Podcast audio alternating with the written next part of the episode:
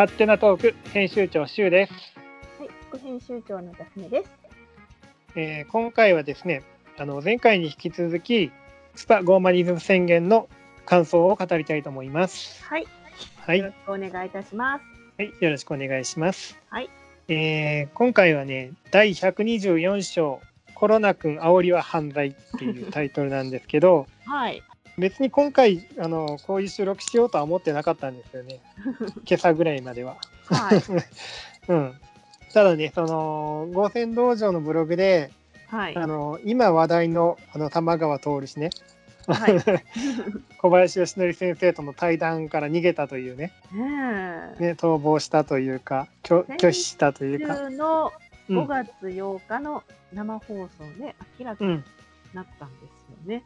そうそはい、もうびっくりしました。あのう、うん。スパの編集者の方が、うん。えー玉川徹と岡田俳優に連絡を取って、うん。小林先生と対談してみませんかという、うん。オファーが出たらしいうんんですね。で、まあ、それがいつの話かはわからないんですけれども、うん。玉川徹は、まあ、忙しいということを理由に逃げたと。うん。夏まで忙しいとか言ってたらしいですね。夏まで？うん。もう、うん。忙しいのかな？私、うん。モーニングショー以外であの人が出てる媒体って何にも知らないんですけどね。まあ俺自分も知らないですけど、まあ、それはうん。ね、テレ朝の社員なのでね、うん、何か他に仕事をしてるのかもしれませんけれども、まあ先生にはかなわないと思ってるんじゃないでしょうかね。ああ、いや、そんな身も蓋もないことを言ってしまったら、はい、まうん玉川がかわいそうだよって。あ、うん、まあそんな玉川徹氏のあのうん結構えぐい批判をされてるということをね、はいあのブ。ログで見まして、あトッキーさんのね。うん。はいはい、まあそれはちょっと対談しないとなっていうね。そうそうそう、ちょっと収録しないとねってこうダフネさんと、ねえ。。はいいはい。話しまして、うん今オンラインで収録をしております。はいはいうん。はい、じゃあちょっと感想を語ってみましょうか。はい。はい。まず、ダフネさんどうでした？あの、全体的に。全体的にね、あのまあ、やっぱりうん。ちょっと飛びますけれども、一はい番その印象に残ったコマというのが、うん。読者の方から来たメールで、はい。小学校1年生の娘さんに、うん。あの1年生どうやった？って聞いたら、辛いっていう答えが返ってきたっていうのが、はい。あのうちのね、末っ子3人目なんですけども、来はい年小学生なんですよ。はい。同じような辛い思いさせてしまうのかなとかって考えたら、うん。もうまあ、自分の子だけでなく、うん今すぐにでもこういうバカバカしい騒動は終わらせないといけないなって本当に思いましたね。うん。うん。う。うんそうですね。共に辛いなんて、うんうんね、1年生なんて本当に、あの幼稚園、うん保育園から初めて新しい世界にうん当た。る、もう、初めてできるお友達であるとか、あうん。の初めてするうん。行事、うん遠足運動会っていうのは、まあ、園児の時にもあるけれども、小学生になったら、ねちょっと規模が違ったりして、うあのん。すごく新鮮な気持ちになれると思うんですね。うん。うん。それを体験させてあげられないっていうのは、これうは、ん。あのーなんていうの？うん。かね、大人が味わうような楽しみと、子供が味わう楽しみ、受け止め方はそれは全然違うものですので、うん。これは大問題ですね。そうですね。はい。うん。うん。あと、ね、その子供がマスクを外すから、うん。テープで貼っている母親がいるとか聞いて、何しとんじゃと思って、うん。うん、もう私なんてむしろ、もう外せ外せって言ってますから、うん。うん。うん、そうですよね。もう虐待、はい虐待ですよね、本当に。コロナ禍も起こってますますよ。ほら、虐待じゃないか。うんうんコロロロロなんてことするの虐待じゃないか。でももう子供を守ってるつもりなんだっていううん。でうんそこまで大人を狂わせたのは誰なのっていうコロナ感染に、うん。うん。煽り馬の玉川徹が最強先般だろう。うん。やっぱりやつか。い ややっぱりやつか。なんか、なんかいいね。このやっぱりかやっぱりやつか。コロナ君の言うやっぱりやつかっていうのがなんか和む。しゅうさんはどうでしたか？うん、あのね、まあ、自分も同じなんですけど、このやっぱり子供のあの描かれてるシーンがすごく心に残りましたね。うんうはい。んまあ、ね、小学1年生で、なんてもう全部輝いている時じゃないですか、その周りのすべてが。学校に行くことも、給食もね、うんううんん、勉強も、そね、友達ができることも全部輝いてる時期じゃないですか。そうそう。自分たちのことを思い返したらそうだったですよね。うん、う本ん、当に、うん、毎日がこうドキドキして、うん、ワクワクして新鮮でそういう時だった。うん、そうそう。うんで、親に、あの家、家帰ったらさ、やっぱり親に、うん、あの、今日こんなことがあってね、みたいなのをもう、なんか、うん、そうね大喜びで、こう、うん話すような感じでしょ？そう。そうですね。最初の1年生はまだ本当にそういう時なので、うん、うん、まあそのうちね、友達との時間が大切になったら、う。ん、親のことなんて知らないってなっちゃいますけど、う、うん。あのだんだんとこばあの親離れしていく大事な時期うん。に、、はい。うん。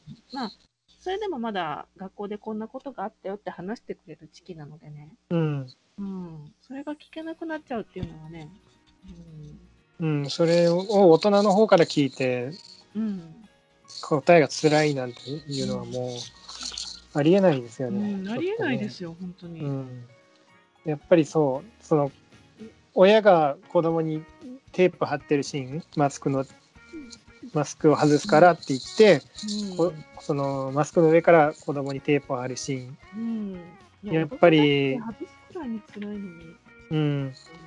あのまあ聞いてはいたけどこうやって絵にされると、やっぱり心の痛みがこうより強くなる、うん、うんうん、だって子な供から。あの、うん楽しみを奪う上にマスクを強制するっていうのは虐待ですよ。うん、うん、ね、しかそもうそうそう。ここ1年その1年うんコロ、ナで、ね、重症になったり死んだりっていううん、10代うん以、下の子供若者っていうのも一人も出てないんですよ。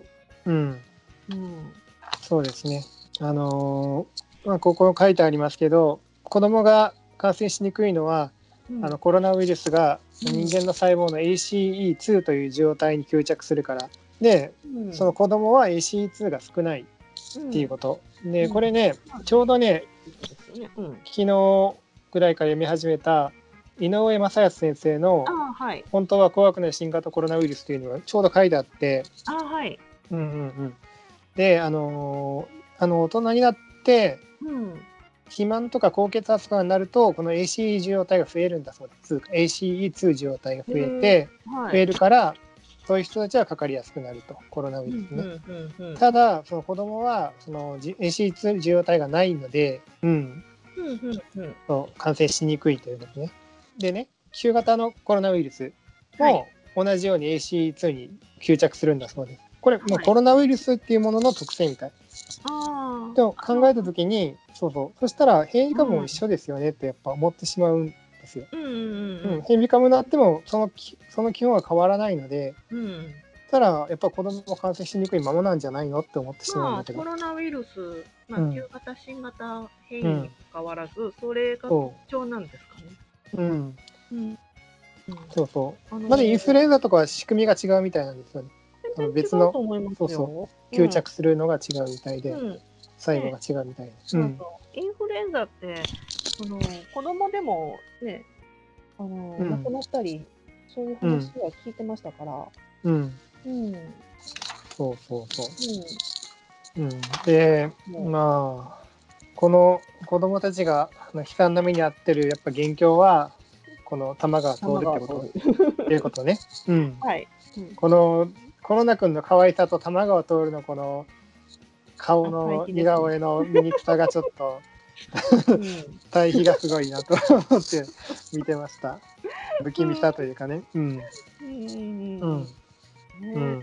しかもね、その玉川がうん。あのコロナ禍の当初、全国民週1うん。回検査を主張していたみたいで,、う。うんんでそれに洗脳された世田谷区長、広島県知事、うん。うん が、あのね、その人々にいつでもうん。誰でも何度でも検査できるようにとか、うん。うん。それを玉川が得意満面で紹介していた。うん。でも、そね。れがうん。無駄に終わったっていう。うん。うんうんうん。確かにね、あの、えっ、と、広島市がうん。80万人に検査するには数ヶ月かかる。うん。その間に陰性だった人が陽性になったりするから全く無意味。うん。うん。今でもね、まあ、どっかの政党なりうん。が公約に、ね PCR 検査っていうのを掲げてるんですけれども、ういやそんの時陰性だったからといって効果があるのはせいぜい1日か2日なんですけどって そういうことを全然気づいてないんですね。ううん。んうん。半年どころか1日2日だよ。ううんん、うんそうですねおかしいんですよね。うん本当に。そんなことでね、誰が安心して暮らせるんだと思うんですけど。うんうんでまあそういう政党の人たちも要するにこの玉川さんにすっかり騙されてるってことですよね。うんそうですね。みんながみんなうんモーニングショーを見てるのかな。見てるんかな？暇なの？政治家って。そうですね。私、普通の働いてる人なんて、朝の8時なんて忙しくって見れません。そんなもの。うん。見てうん。見れるとしたら、やっぱり家にいるお年寄りであるとかうん。が多いんじゃないかなと思うので、うん。政治家がモーニングショー見てるのってちょっと、そこは違和感なんですけど。うん。うん。ね、いやそれよりもあのテレビじゃなくって、うん。あのいろんな先生の本出してるんだからそっち読んでくださいって言いたいよね。ううん。ん。そうですね。そうそう、うん。第一テレビってあの、うん。コロナは経済を止めるほど怖いウイルスじゃないっていうことを説いてるうん。先生は絶対に出さないんですものね。うんそうそうだからテレビしか見てない人は、うん。こいつまでもコロナ怖いコロナ怖いなのかなって。うんうん。